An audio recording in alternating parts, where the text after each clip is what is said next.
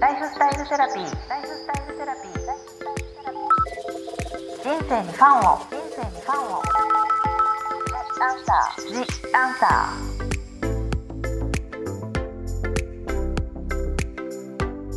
こんばんはワニブックス書籍編集長の青柳ゆきです私青柳ゆきがさまざまなスペシャリストと一緒に皆さんからいただいたご質問やお悩みに答えていくライフスタイルセラピージアンサー今回も引き続き皮膚科医の小林智子先生をゲストにお迎えしております。前回は正しいスキンケアについてお話しいただきましたが今回は肌トラブルに関するご質問に先生にお答えいただきたいと思います。小林先生吉本さんよろしくお願いします。よろしくお願いします。まず最初の質問なんですけれどもこう SNS なのでグリセリンはニキビの悪化原因になるとありますが先生のご意見をお聞きしたいですとのことなんですが、これ確かに最近 SNS でよく私もこう目にするんですけれども、まあ、グリセリンっていうのはヒューメクタントといって、はい、まあ、保湿成分の一つなんですね。はい、で非常に優秀な保湿成分で、まあ、よくこう化粧品に配合されている成分なんですけれども、はい、よくそのグリセリンが毛穴を詰まらせやすいだとか、うん、まあ、そういった、まあ、あの情報っていうのが最近は結構あって。で私、まあ、これに関してはですね正直エビデンスはないと思うんですよ、はい、調べたんですけど。はい、であの毛穴詰まりを起こしやすくするのって、はい、そういった特定の成分になるものももちろんあるんですけれども、それ以上にその化粧品の処方ですね。それによって決まってくるので、まあ、グリセリンだけに着目するのではなくって、うん、もうそれが配合された上での全てのこう処方において、はい、毛穴が詰まりにくいか詰まりにくくないかっていうようなものは、うん、基本的にはそのコメド試験といって、はい、まあ、ノンコメドジェニックであるかどうかっていったものを見る試験があるんですけれども、はい、まあ、そういったもので最終的にジャッジされるんじゃないかなと思います。なるほど。じゃあ特にそのグリセリンだけがニキビの悪化原因になるってことではない、うん。実際にあのノンコメドジェニックの化粧品の中でもグリセリンが配合されているものって非常に多いですし、はい個人的にはそんなに気にする必要ないのかなと思います。はい、ありがとうございます。はい、で子供のアトピー肌での質問なんですけれどもこう子供がアレルギーっぽくてこう汗とかプールの塩素などに反応してとても痒がありますと、うんうん、7歳なんですが毎日保湿した方がいいですか？子供への保湿のご質問ですね、はい、お願いしますアトピーの肌っていうのは基本的にはですね、はい、バリア機能が低下していて、はい、でこのバリア機能が低下しているのはどういう状態かっていうと、はい、こう肌の中でですね保湿成分をこう維持できない状態の肌のことを言うんですね。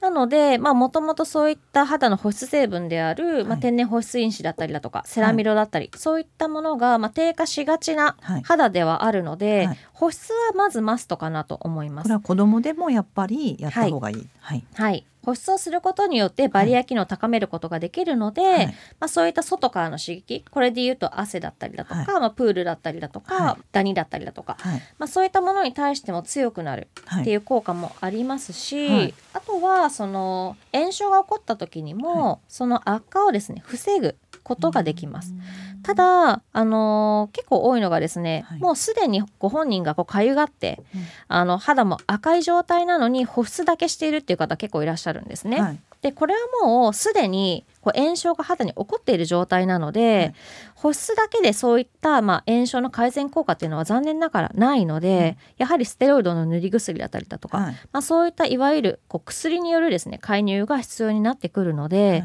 そのあたりはもうどうしてもそのステロイドをですね悪というふうにちょっと思いがちなんですけれども、適切にステロイド塗らないとかえってですね、まあ、症状悪化させてしまって、まあ、本人の例えばその集中力を低下させてしまったりだとか、うん、生活の質といったものにも影響が出てしまうので、うん、そこはやっぱり親御さんがしっかり判断しないと、子供にとってもその悪影響になってしまうので、きちんとこう皮膚科で、まあ、肌の状態を見ていただくっていうことが大切かなと思います。はい。ありがとうございます。はい。はい、次あの前回ね日焼け止めのお話もさせていただいたんですけども、はい、質問でニキビ肌や敏感肌の場合日焼け止めはやめた方がいいでしょうか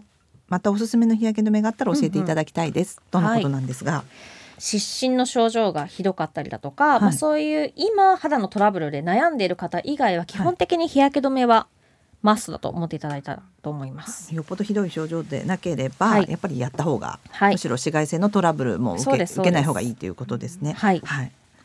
であのその中でも、はい、まあ、ニキビの方だったりだとか敏感肌の方っていうのは、うん、やっぱりその日焼け止めに対して抵抗のある方が多いんですね。はい、特にあの日焼け止めでテカりやすかったりだとか、はい、まあ、不快感っていったものも多少はあるので、ニキビの方で塗らない人っていうのも特に男性なんかでは多いんですけれども、紫外線というのは、まあ、それで皮脂の分泌を増やしてしまったりだとか、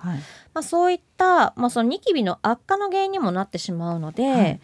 あの日焼け止めはニキビで悩んでる方っていうのはした方がいいですね。はい。はい。これなんか選び方とかあるんですか？こう刺激が少ない選び方というの商品の選び方というか、はい。日焼け止めの UV 成分には吸収剤というものと散乱剤というものがあって、はい、で吸収剤に関しては人によって刺激を感じてしまうというケースがあるので、はい、例えば本当に敏感肌の方で、そういったものでこうよく痒くなったりだとか、刺激を感じるというような方は、散乱剤が配合されているものがおすすめです。散乱剤はい、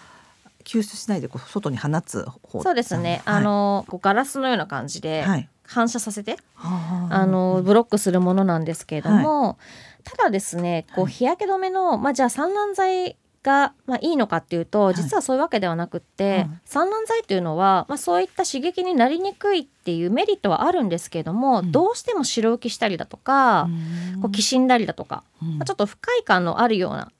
ものが多いんですね。はい、なのであのまあ敏感肌って感じている方結構多いんですけれども、はい、まあ、実は大丈夫っていうケースもあるので、はい、まあ、実際に使っていただいて問題なければ、はい、特にその散乱剤じゃないといけないっていうわけでは全然ないので、うん、そこら辺はやっぱり塗っていただいて判断するのがいいかなと思います。はい。ありがとうございます。はい、次毛穴についての質問なんですけども、毛穴は本当に皆さん悩んでいて、うん、そうですね。多いですね。もう、はい、先生もね YouTube ですごい、はい、あの回を重ねてご説明していただいてますけど、うんうん、